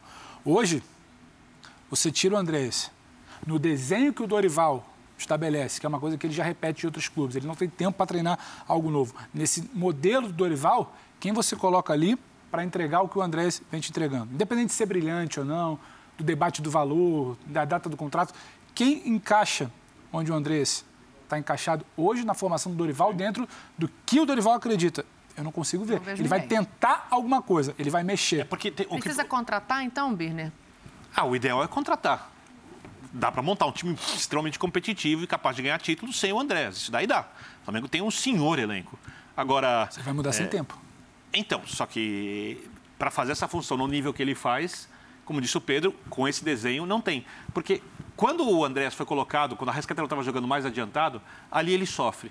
Não é a dele. Exato. Quando você tem o Arrascaeta para construir, se movimentando. E o Andrés pode vir de trás com a bola, aí ele acha o jogo dele. Né? Então ele foi também um pouco vítima. Eu tô, não estou falando da decisão da Libertadores, estou falando do, do momento que não foi tão bom dele nessa temporada. No início da temporada, o momento dele não foi tão bom assim. É... é o posicionamento que ele estava jogando. E o time também não acertando com o Paulo Souza, mesmo com posicionamento, às vezes, até um pouco melhor para ele. Qual é a grande questão? É, eu tenho dúvida se nos grandes jogos, com o Andréas e com o Rodinei na direita, ou com o Mateuzinho, o Flamengo tem capacidade de se defender como é necessário ali com esse tripé. Eu tenho essa dúvida, porque agora está funcionando contra equipes que tecnicamente não têm a qualidade do Flamengo. E aí vai depender a gente volta para o coletivo, para o que fazem os jogadores de marcação por dentro dos volantes, para a capacidade da zaga fazer a cobertura e depois quem vem de trás fazer a cobertura no zagueiro, porque é tudo o efeito dominó, né? É, do lado esquerdo, aí é outra questão, porque você tem o Ayrton Lucas ali e quem vai quando chegar o Cebolinha? Ele vai recompor, vai sair o Cebolinha, vai começar a pegar a bola lá de trás, assim, quando o ideal é que ele receba a bola mais perto da área. O técnico tem, com muitos jogadores de qualidade, facilidade para fazer um jogo construtivo, mas para fazer um jogo equilibrado, defesa e ataque, difícil. E o Andrés parece que evoluiu um pouco nessa questão da marcação mais aberto pela direita, em frente ao lateral, ou recompondo perto do volante. Né? No caso hoje, o Diego com outra pessoa, com outro, com o Everton Ribeiro, fazendo essa parede na frente do lateral ali, para formar um quarteto e deixar a Rascaeta mais solto com o Gabigol na frente. E ele é um jogador que tem inteligência para fazer isso. Então, para você achar outro que faça isso, difícil. Se você pensar, por exemplo, que o Arão recupera, que o João Gomes pode ser um segundo volante ali pelo meio, o Everton Ribeiro recupera. Verdade que seria Andrés. Aí você não sente tanta falta. O Andrés é titular. Se fosse jogar com três no meio, seria o Andrés mais dois. Sim. Ah, Arão e João, o Thiago. Se fosse jogar só com dois e for jogar com Eu quatro... acho que o João tá pedindo passagem também. Tá, então, mas seria João e Andrés, porque Com- lá na frente... ênfase. Vamos lembrar que o Cebolinha está chegando para fazer o que fazia o Bruno Henrique. Então, eu não estou esperando do Dorival, nem de quem esteja lá, abrir mão de Everton Ribeiro, Rascaeta, Gabigol e Cebolinha, no caso agora. Então, você já tem quatro. Você tem quatro atrás, você tem que pôr dois. E um deles era o Andrés. No, no nível um pouco menor, mas a saída do Gerson causou essa discussão. E agora? Quem que vai entrar? É o Coringa e tal. A do Andrés vai causar a mesma, mesmo a gente percebendo, claro que o Gerson joga, na minha opinião, mais que o Andrés. Sim. É, é outro ponto. Mas, para mim, está indo embora amanhã, hoje, que já passamos do dia 30, um- alguém que eu considero que o Dorival deva considerar também como titular. Então, para mim, o Flamengo está perdendo um titular. E só um detalhe, Mauro, sobre o, sobre o Cebolinha. Ele vai ocupar um espaço parecido do campo, ele é o, o jogador que joga no ataque do lado esquerdo. Porém, é, ele não consegue entregar uma coisa que o Bruno Henrique entrega. Não vou nem falar do entrosamento com o Gabigol, porque a dupla ali é uma dupla histórica. O Bruno Henrique vira muitas vezes um segundo centroavante. E quando você joga com defesas muito fechadas, o Bruno Henrique tem uma jogada aérea muito boa. Se o Gabigol sai pela direita, o Bruno Henrique pode ser o centroavante. E quando, você joga, quando o time joga com dois zagueiros, vão os dois para cima dos atacantes, dos centroavantes. E aí você tem o lateral avançando de um lado, o Arrascaeta chegando, o avanço do lado direito. Você tira a sobra de uma bola ali ou dificulta para ficarem dois zagueiros de repente num jogador só. Você confunde a marcação adversária. O Cebolinha não vai fazer o segundo centroavante, ele vai fazer o que atacante ele pelo dê- lado. É, talvez o que ele dê seja a movimentação lado a lado que o Bruno Henrique não traz, né? Porque o Cebolinha pode Isso. jogar do outro lado. Isso, e um drible, porque o Bruno Henrique fisicamente não vinha tão bem já, se machucando às vezes, caindo muito de rendimento. Gosto sempre de ressaltar para o Bruno Henrique o melhor jogador do melhor Flamengo dos últimos 40 anos, pós-Flamengo de Zico, que é o Flamengo de 2019. Para mim foi o melhor desempenho de todos, foi o do Bruno Henrique. Eu adoro o futebol do Bruno Henrique. É, torço para que ele recupere primeiro fisicamente, depois que consiga recuperar o mesmo nível físico, que é essencial para que o nível técnico também chegue no seu primor. Mas é, nesse momento, se você olhar o que o Cebolinha rendeu antes de sair do Brasil, tem que ver como ele volta, né? Porque eu estou cansado de ver jogador ali não conseguindo render do mesmo, do mesmo jeito. O Cebolinha é um jogador que é, entrega mais drible hoje do que o Bruno Henrique, entrega um pouco mais de construção que o Bruno Henrique, é, mas não vai Físico. entregar a movimentação e as várias funções que o Bruno Henrique faz no campo, porque não é a dele.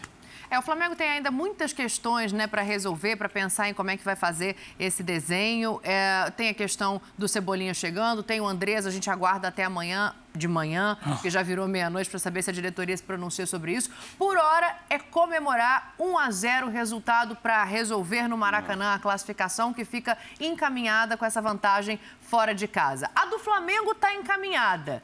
E a do Palmeiras, com 3 a 0 para cima do Cerro, também fora de casa. Fica como? Vamos ouvir o Abel para a gente começar esse assunto. Este jogo começou a ser ganho no jogo do Havaí. Portanto, parabéns aos nossos jogadores, porque são gente séria, são gente de caráter, são gente que entrega tudo o que tem em cada momento. E há momentos em que as coisas nos vão sair mal. Portanto, é isso que eu peço e agradeço a todos os nossos torcedores pelos apoios, pelas críticas, mas que nós precisamos estar todos juntos e em todos os momentos. E estes jogadores merecem, todos. E dizer que entraram muito bem, que nos conseguiram bloquear as marcações do, uh, do Cerro Portenho foram bem difíceis e bem duras no, no início do, do, do jogo. Mas a nossa equipa teve paciência, como disse o seu colega e bem, paciência, calma, uh, procurar impor o nosso jogo, perceber que no início as equipas. Uh, este é jogo de Libertadores, é jogo competitivo. E sabíamos que o Cerro Portenho tinha uma consistência defensiva muito boa, porque tinha sofrido poucos golos na fase de, de grupos, e nós uh, tivemos a calma, a tranquilidade e a sabedoria para impor o nosso jogo, não entrar em desespero. O que eu gosto de ver num, num homem, caráter, num jogador, é caráter. A qualidade depois é com o trabalho que nós vamos. Ele tem isso. Tem...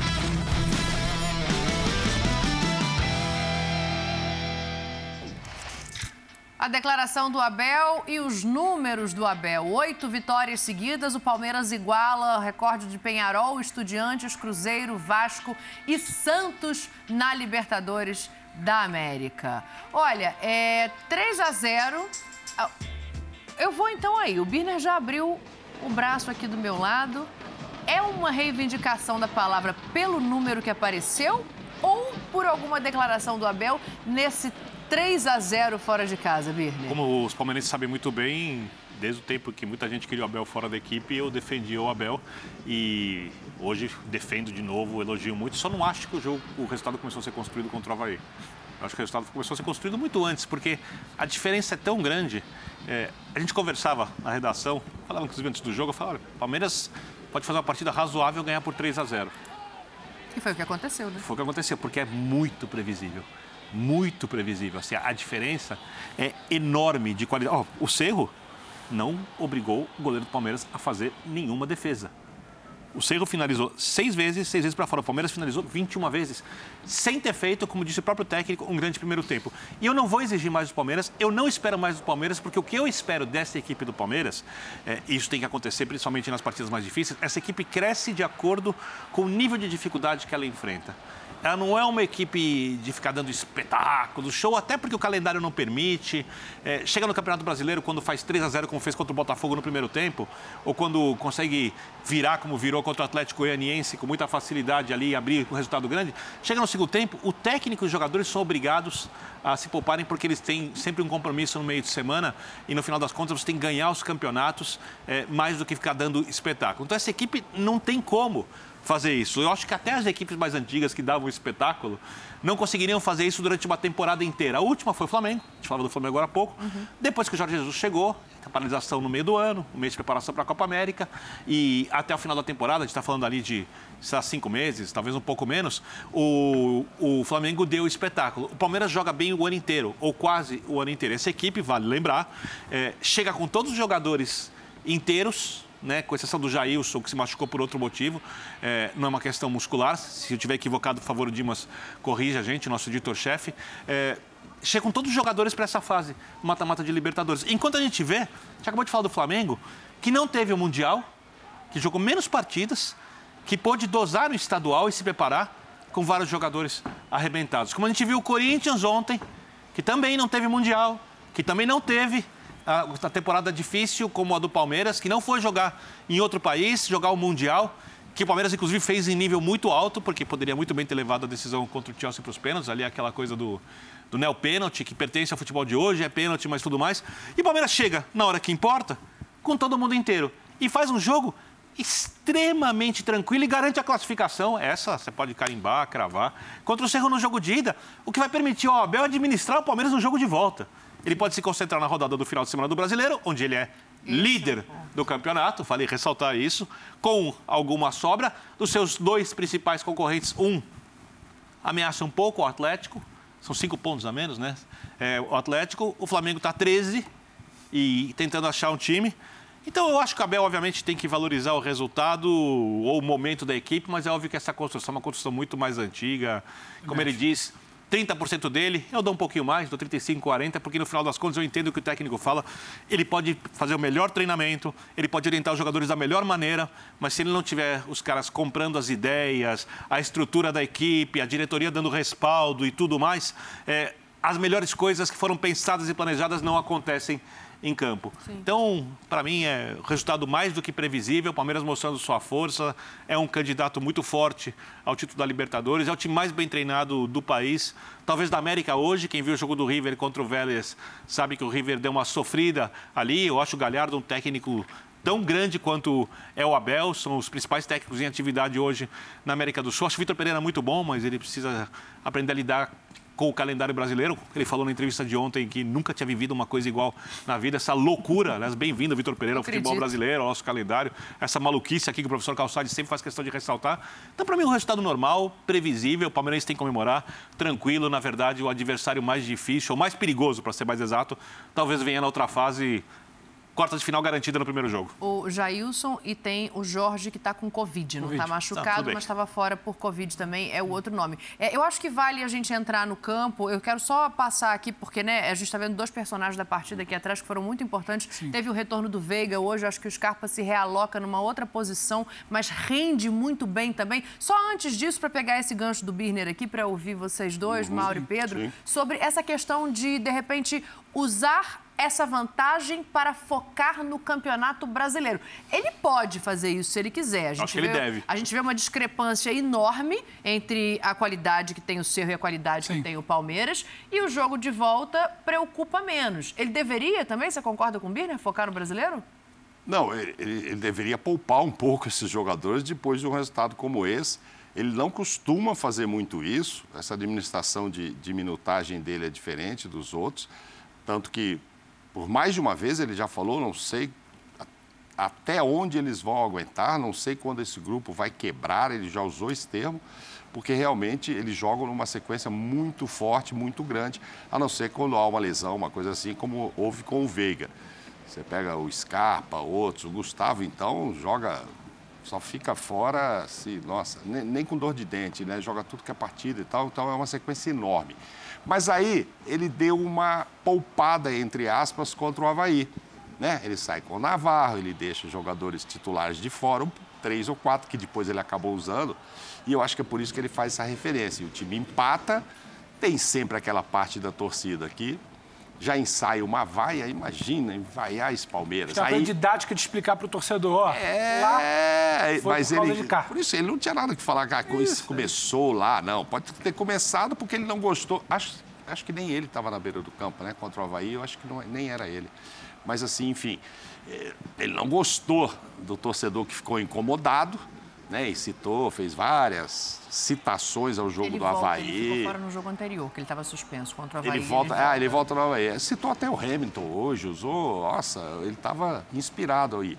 Mas querendo dar uma resposta que ele não deu lá, porque ele não sabia imediatamente após o jogo a repercussão daquela parte que não gostou do, do empate.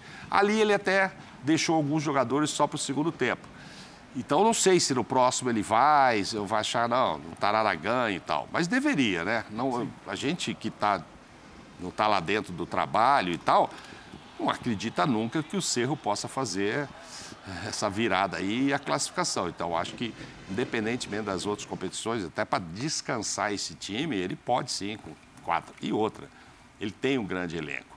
Aconteceu contra o Havaí, ah, eu vou poupar, porque quando entra o Wesley e Veron, entram, como entraram em jogos contra o São Paulo, você fala, nossa, olha a fumaça que os dois fazem. Quando eles dois começaram e não foram tão bem, ficou aquela dúvida. Sim. Tá, uma coisa é começar, uma outra é entrar no segundo tempo e tal. Então, talvez ele repita todo mundo para começar o jogo, mas eu acho que não deveria. Eu acho, acho que não deveria. Eu acho que ele tem, ele tem elenco para isso, para não se modificar muito. E, O Abel- e só o detalhe, Pedro. E o Gustavo, hein? O Rafael, muito legal, tá voltando, é o craque do time. Mas o que o Scarpa tá jogando, nossa senhora. Hoje, hoje o Rony ganhou, claro, fez dois gols, empatou, né? Chegou a 16 gols pela Libertadores, empatou com o Zico, com o Pelé e tal. Então, é uma coisa que ele vai já guardar, né? E com chance de passar esses dois, né? Evidentemente, não estamos fazendo aqui nenhuma comparação, ninguém é maluco para isso, mas para ele é um número significativo também que vai entrar na carreira. Agora, o Gustavo, olha lá, se ele está do lado, olha a bola que ele mete. Se ele está no meio, ele também enfia uma bola maravilhosa ou chuta, dá passes maravilhosos. Olha a movimentação do Palmeiras. É, olha lá. Acho que, acho que isso aí- Quantas vezes o Palmeiras fez gols assim, com essa bola, com o jogador chegando por trás? E você vê que o Agora, tem mais curioso jogadores que demorou, viu, Billy? Demorou. O primeiro tempo foi muito mornozinho, hein? Eu acho que- acho primeiro que tempo demora, foi, risco, não mas teve nenhuma finalização. Não, sob controle. finalizar, sim. Não, mas tinha que ganhar, né? Voltar com 0x0 lá não É, era não, e legal. só- E só, e só que o. Não finalizou nenhuma no gol no primeiro Eu não, tempo. vou, eu não vou nem citar o nome aqui, um palmeirense que mandou uma ganhar. mensagem aqui para mim. Ah. É, eu vou dizer o seguinte: ele falou, ah, o Cerro tomou quatro gols em seis jogos na primeira fase. É, me chamou de desonesto intelectual. Porque, Você vai responder? Você vai parar para responder? Eu vou, eu vou, eu vou, eu, eu- eu vou explicar o porquê. É, esse, esse cara aqui palmeirense não respeita o próprio Palmeiras. É. Ele falta. Primeiro, porque ele compara o Palmeiras com os adversários que o Cerro enfrentou na primeira fase. Eu comentei o jogo do Cerro contra o Penharol, por exemplo, na primeira fase aqui com o Matheus Sumano. É, é, eu vi o Cerro jogando, por exemplo, contra o Libertar. É, e o Cerro fez um grande jogo contra o Olímpia, mas o Cerro é um time com muitos limites, tá? É, eu enxergo o Palmeiras no nível de equipes incomparáveis. Por isso que a gente comentava antes do jogo que achava que podia fazer um jogo razoável e fazer 3 a 0 contra o Cerro. Se o Cerro existe mais do Palmeiras, o Palmeiras teria feito mais contra o Cerro. Então, nesse caso, é, é preciso que quem não entendeu ainda, como esse que me mandou aqui, antes de eu bloqueá-lo aqui no Twitter, a mensagem, que ele entenda que o Palmeiras é um time de outro nível que não são equipes comparáveis com nenhuma equipe nesse momento que o Cerro enfrentou na primeira fase do grupo da Libertadores. Então, quando a gente fala do Palmeiras, a gente está falando de uma equipe que ganhou as últimas duas Libertadores, que tem o seu elenco, que tem estrutura, que tem dinheiro, que pode contratar jogadores caros, que tem um planejamento ótimo, que tem o senhor treinador, coisa que o Cerro não tem. E que os times que o Cerro enfrentou na primeira fase não tinham. Então, é, eu quero deixar muito claro isso, porque o baixo palmeirense que está acostumado a ver a gente sabe que a gente trata o Palmeiras é, de um jeito que o Palmeiras merece. E não como um time do mesmo nível do Cerro. E até por ter esse nível acima, voltando à questão do Abel. agora vai o bloco. Para ou não. Mas Nunca faço isso, mas você- mas você deu muito- quer apertar? para o Mas você, mas Pedro. Ivo bloqueou, não fui eu. É. Pedro Ivo ele bloqueou, não fui muita eu. audiência pro rapaz. Um abraço para ele que tá nos Ficou assistindo. feliz. É, sobre o poupar ou não, até por estar em outro nível, eu acho que o Abel ele tem esse lastro. Eu acho que o Abel tem lastro para poupar, entre aspas, ou como ele queira chamar, ou para gerir esse grupo, para gerir a fadiga do grupo no jogo da volta. Porque um empate contra o Cerro no Allianz vai dar uma esfriada, mas não vai gerar questionamento ao Abel. Vai ter algum um pé no freio, vai ter um segundo tempo que talvez ele comece a mexer, vai ter um segundo tempo com uma escalação talvez mais semelhante com o que foi o Palmeiras da primeira fase quando poupava. Ele tem esse lastro para não gerar uma dúvida a partir de um único resultado. Muito por isso que você falou do nível. Ele tem muito disso. e aí o Mauro cita, e você fala. partidas não em tão alto nível e ninguém questionou o trabalho. Não, e você, você precisa entender o contexto. Contra o Havaí tinha uma situação, talvez o torcedor lamente mais, porque tinha uma oportunidade de abrir cinco pontos para o Corinthians. Mais para o Atlético, mais ainda para o Flamengo. Fica a lamentação. Aí ele tenta puxar agora para o entendimento. Só que, ao mesmo tempo, uma resposta muito interessante que ele dá na coletiva, eu fiquei com uma dúvida no início do jogo. Se era um comportamento do Abel de respeitar um pouco mais, de segurar um pouco mais, de negociar um pouco mais esse jogo, ou se era uma dificuldade imposta pelo time do Arce, pelo time do Cerro. E ele fala, a gente teve dificuldade no início do jogo. Sim. E a partir dessa leitura do a gente teve dificuldade no início do jogo, valoriza, a meu ver, mais ainda o segundo tempo. Porque aí o segundo tempo muda. O Scarpa abre mais.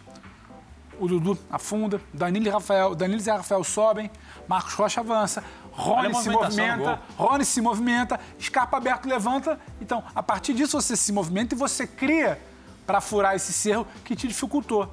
Mas por que é tão fácil esse 3 a 0? Porque a partir do momento que cria, o cerro vem, você encontra os espaços. E o Palmeiras, no modo automático, quando você dá espaço a ele, é isso. é a triangulação rápida, escapa para Dudu, Dudu para Rony, segundo gol. É bola levantada, Gustavo Gomes brigando, vai pintar o segundo zagueiro, o Murilo para finalizar. O Palmeiras faz muito gol assim. Então, assim, a partir do momento que se abre e esse time Outra encaixa, vez, acha os espaços, fica parecendo fácil, mas não é fácil. Não, mas o Arce é fruto de é- muito trabalho. Eu não acho que é simplesmente por conta do Havaí. Aí eu tô com o Birner. Vem de lá de trás. O Arce Essa soube marcar facilidade. o primeiro tempo. Sim, sim, O ele travou. Ele marcar- travou. Só marcar quando ele no toma, quando, tempo. quando por dentro, ele né? toma É. o primeiro gol, que ele se abre, abre o caminho por dentro, aí toma o segundo, aí já troca, aí o Abel já monta a sua linha, já espeta a É rapaziada. só, só uma coisa, Mauro. No, no gol Não anterior. é por acaso esse 3x0. Essa bola. Só uma coisa, Mauro. No gol anterior, que você vê, ele faz a jogada pela esquerda numa tabela e a jogada de bola invertida pro outro lado. Por quê? Porque não tem espaço por dentro, não acha espaço por dentro, e aí faz uma jogada de lado a lado, chegando por trás para fazer o gol. Daquele momento em diante, abriu tudo. E aí ficou mais fácil. Não, e nesse segundo gol, é que a gente só pega pra frente, tem uma matada de bola lá do lado, Do quase Veiga. do Veiga, Do Veiga, em cima, Veiga. lá na lateral direita, sensacional. Verdade. Agora, vocês estavam falando sobre poupar é, na- na volta. Vamos pensar, o Palmeiras sábado pega o Atlético Paranaense. Aí pega o Cerro. E aí vai pegar quem na frente? Fortaleza, Fortaleza fora. fora. E depois o São Paulo. Então, assim, Viagem clássica, se é que tem um jogo mais tranquilo para poupar, é o do Cerro. O Abel pode, que eu tem, Vai enfrentar o Felipão agora. Pá. Aí depois veio o Cerro. Aí depois você sai e vai lá em Fortaleza, que está precisando vencer e está com o time muito bem montado. E depois pega o São Paulo, que é decisivo. Então, assim, o jogo para dar menos minutos para os titulares, mesmo que ele coloque um pouquinho, mas no segundo tempo, é o jogo com o Cerro, nessa sequência que ele tem até pegar o São Paulo, que é uma Tem decisão. jogadores que vão precisar estar em campo, né? Como, por exemplo, o Veiga para ganhar ritmo nesse retorno. Então, assim, não Talvez sei qual é sim. a condição física dele, mas a sensação que Sim. dá é que ele vai precisar retomar o ritmo. Fez uma partida boa hoje, mas a gente sabe que pode render mais. Mesmo quando ele descansa alguns jogadores, se necessário, eles entram ali, faltando 15 minutos. É isso que eu tô te falando. Muito mais uma Mas negociação tem que de dar- minutos, né? É, poucos minutos, mas Mais um jogo em São Paulo. Mas onde ele pode dar poucos minutos para esses jogadores? É, agora. É no Cerro. Porque agora tem o Atlético Paranaense que. É, agora nessa, nessa volta, né? É, então, na volta de- desse de hoje. Porque tem o Atlético, a sequência é. Para mim, o mais fácil, se é que tem jogo fácil, ou o mais tranquilo, é o Cerro, gente. Aqui, para não dizer que não falamos das polêmicas, Aham. o Palmeiras ficou pedindo um pênalti no Gustavo Gomes. Vou colocar o lance Vamos lá. para a gente analisar, muito de analisar e polêmica. saber se deixar tem O professor Calçado gosta. fundamento este pedido de pênalti ou não. Vitor Birner, a palavra é sua. Rapaz, pela, pela- reação do jogador, aí você lembra dos, dos pênaltis marcados ontem na própria Libertadores, né? É que é um lance melhor. O cara deu um Assim, toquezinho é, só, então. Bené. O toque. Ah lá, não me parece com força suficiente para ele ter Não tem a cabeceado chamada errado. carga. Não teve Me uma permite carga. só atualizar um A mão contexto? teve, a mão tá ali. Mas será que empurrou o suficiente para ele me cabecear permite só o errado? contexto da Achei que reação do jogador que você fala. O Aham. contexto ali é um Gustavo Gomes muito vaiado, tocado, sentido no primeiro tempo, e ele sai querendo dar uma resposta. Também tem esse contexto É. desse lance. Pedro. Ele ali, e na volta ele começa a ser vaiado novamente. Então, assim, não é simples. Só pra gente não, não descolar do que era o, o ambiente ali para ele nesse jogo em seu Tá, país. é, eu, eu tenho, você quer que eu fale do futebol do jogo como essência ou do como o futebol é hoje, do que eu vi ontem? Porque no final das contas A a, gente não da regra atual. A essência é pênalti e na regra atual. Então, é, ontem, por exemplo, foi marcado, foram marcados pênaltis, jogador que segurou na área, jogador que encostou na cara do outro, não foi marcado pênalti que o jogador é derrubado por baixo, né, bola que bate na mão no Campeonato Brasileiro é pênalti, ontem não foi, É, na Libertadores os critérios podem ser diferentes. Eu tenho certeza que o Gomes sentiu que foi deslocado. Ele sentiu vai mão. vai- é, porque aí tem muito a ver da do, que o do movimento que o jogador está fazendo, né? Vê ali, o jogador está no ar quando ele é tocado, Ele já tá pulando, né? o jogador está pulando e ele acha que foi deslocado. Eu tenho certeza que, é, nesse caso, o toque tem um pouco a ver com a movimentação do Gomes. Mas aí tem o critério, eu não tenho critério. Eu não marcaria alguns pênaltis que foram marcados ontem, mas A na Libertadores hoje em dia são marcados.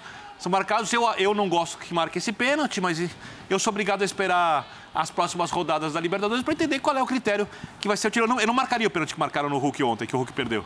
Mas é porque Por parece que exemplo. não faz nenhuma carga, parece que é só um movimento sincronizado. Então, porque o movimento- pulo Ah. com o braço. Então- eu não tenho a sensação de que ele empurra. Então, Dani, mas aí, aí a gente entra no que é a subjetividade do futebol. Sim, vou pegar. sim. Todo mundo vai lembrar do pênalti ontem marcado contra o Boca Juniors e desperdiçado pelo Roger Guedes. É, coloca a mão na cara do jogador numa luta por espaço ali e dá para entender a marcação do pênalti. Se o jogador adversário tem 10 centímetros a mais, a mão que está na cara, no movimento natural do zagueiro por espaço, porque o zagueiro vive colocando a mão na frente para ter espaço, bate no peito, aí não é pênalti. Agora, se eu escalar um jogador de um metro e meio parrudinho na área, a bola vai bater, ele, ele vai se tomar a frente do, zagueiro e toda hora o zagueiro vai colocar a mão na cara dele, toda hora ele vai pro chão e toda hora é pênalti. Então, é muito subjetivo. Eu entendo a reclamação do jogador entendo a interpretação do árbitro. Se ele quisesse marcar, eu entenderia, ele não quer marcar. Eu também Na- entendo. na- na É, essência- assim é o futebol com falta de critério. Na, na essência do que a gente acredita, acho que a gente já debateu aqui diversas vezes, para mim não tem pênalti Não tem ali. pênalti. Mas é, aí, a gente e começa, aí a gente começa a é entender a né? reclamação, o que seria em outro jogo, com outro VAR, com outro juiz, em outro torneio, talvez no, no brasileiro. Então, assim, a gritaria também existe por conta disso. Jogador vivido, malandro, experiente como Gustavo Gomes, sabe que há um impasse em orientação, cada jogo é um jogo, que não há um critério. Sim. Corre para isso. Agora, poderia ser marcado se um VAR lá, que fica catando ali o pelinho ovo, me vem É, cá, você ia reclamar muito se marca. Sim, ia ter isso. Agora, na essência do que eu acredito, para mim não teve. Só que eu sei que na semana que vem, contra o Gustavo, pode ter um pênalti assim no Alisson por uma situação dele, por falta de critério. Agora, eu Ele não acho que foi na cabeceia muito bem, ele é um artilheiro, ele é muito bom de cabeçada. Mas acho que nessa bola aí, ele não deixa. assim, esse toque Não há não, prejuízo. não há um prejuízo num cara que sabe cabecear. com você. Você, sabe, eu acho muito leve. O zagueiro está chegando assim, ele já tinha subido e o zagueiro encosta a mão. Mas não acho que é o Mas, tempo Mauro, da bola. Ele volta, pesco- ele volta o pescoço para achar a bola assim. É o tempo que não foi. E repito, de um cara que sabe cabecear muito bem, é, É, só, só uma coisa, é, você toca um cara que está Sim, pulando ar. para frente Sim. no ar, o toque muito mais leve tem um impacto muito maior do claro. que teve, por exemplo, você Sim. colocar a mão num jogador Sim, tivesse- no rosto numa disputa por espaço. É. E no final das contas, o que é uma falta? É um movimento ou é o que realmente derruba o jogador? O que causa mais impacto? É a força do movimento ou é o que gera o movimento mais leve ou mais fraco? É. Por isso que eu vivo pedindo, implorando por critérios há muitos anos e É, eles não aparecem para a gente poder definir melhor aqui uma opinião. Você é um também. É, olha, deixa, eu- deixa eu é falar uma coisa aqui pra vocês que prejudica não é só o futebol, prejudica a sociedade como um todo. A gente já falou desse assunto hoje no Futebol 90 por conta de um outro lance. E aí, pra encerrar esse Palmeiras, a gente mostra de novo, agora no Paraguai, E vai falar semana que vem. do Cerro Portenho, imitando macacos para a torcida do Palmeiras. É, eu falei hoje de manhã, a minha opinião sobre isso, ela já, ela já é mais veemente, porque quando você não pune, você não consegue criar receio. E se você não cria receio, infelizmente a educação é um caminho muito longo para que se coíba esse tipo de atitude. Ela tem que ser usada também, mas para mim, a partir de agora, a Comebol, a FIFA, a UEFA, em qualquer lugar, a gente precisa tratar o futebol como parte de uma sociedade e colocar punições. Além das punições judiciais, injúria racial é crime. Precisa se punir o clube para que quem está em volta se sinta obrigado a fazer alguma coisa por uma cena lamentável como essa. Você, pra mim, gabaritando seu, seu final de, de estreia aqui no Linha, você, você foi perfeito, você gabaritou.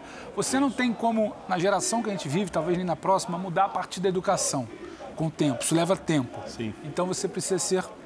Precisa punir. Você precisa punir. E por que, que há essa tranquilidade? Eu falei, vai ter semana que vem, vai ter no final de agosto, em setembro, vai ter até outubro. Porque há certeza de que não haverá punição. Uma multa aqui, um consulado que resolve ali, sabe? Um- uma indenização. Isso tudo vai sendo levado. A Comebol multa mais. A gente comentava aqui do dia Calçado. A Comebol pega mais no seu pé se você não colocar a placa lá no lugar certo no estádio do que se tiver um ato racista. Uma injúria racial, no caso, né? Porque o ato racista é algo maior. A injúria racial, para usar o termo correto. Então, não há punição, não há tempo de geração para que isso mude de uma hora para outra. E há a certeza de que não vai mudar. Então, infelizmente, semana que vem deve ter também, infelizmente. Os jogadores ontem Nas dois quartas pagaram também, multa e foram embora contra o semi. Corinthians. Então, assim, é a certeza da impunidade. Isso é, isso é a pior coisa que pode haver para a sociedade. E existe, infelizmente, no cenário do futebol sul-americano. Deixa eu fazer um intervalo, senão a minha estreia no Linha já Sim. vai ser indo embora, assim, mandada embora, que tá na hora de fazer o intervalo aqui. A gente já volta. Ah, não, tranquilo. Uma passadinha na Série B do Campeonato Brasileiro, porque acabou, caiu o último time que tinha invencibilidade nas três séries. Era o Vasco da Gama, 2 a 0 para o Novo Horizontino, Pedro. Séries A, B e C. Uma derrota por 2 a 0 segundo tempo muito bom do Novo Horizontino, mas não dá para dizer também que em algum momento do campeonato essa derrota, esse tropeço não chegou a amadurecer. O Vasco não era brilhante, ele era consistente, ele era competitivo. Hoje ele não foi consistente, não foi competitivo. Dependeu muito de mais uma boa atuação do goleiro do Thiago para salvar um desenho de derrota que acabou vindo no final do segundo tempo. 2 a 0 cai a invencibilidade, ainda uma certa vantagem para o quinto colocado, que se mantém no G4 é o que interessa. A ver como o time vai reagir a essa derrota, porque volta para o polêmico jogo. Você tem certeza que aquela primeira bola entrou? Esporte. Não, não tenho certeza. Você tem? Adoraria poder discutir, mas eu vou complicar a Dani. Mas amanhã, amanhã ele quer essa pauta aqui. Amanhã, então, amanhã. Quem manda aqui são vocês. Eu tô só. Manda meu chefe, eu Mais intervalo. escuto o que manda, eu recebo ordens. Dimas manda. Senhores, de volta para dar tchau, desejar para você um bom descanso, agradecer a vocês a companhia um e dizer prazer, que o Linha nossa. de Passe volta amanhã, depois de Fortaleza e Estudiantes, jogo exclusivo na ESPN. Mais Linha de Passe na E a sequência. tradição do programa, saúde e paz a todos. Agora podemos ver. Amém. Nessa quinta-feira e sempre. Um beijo para você. Valeu, tchau, Dani. tchau. Vou contar contigo aqui. Bom? Dani. Valeu. Valeu, valeu. Valeu.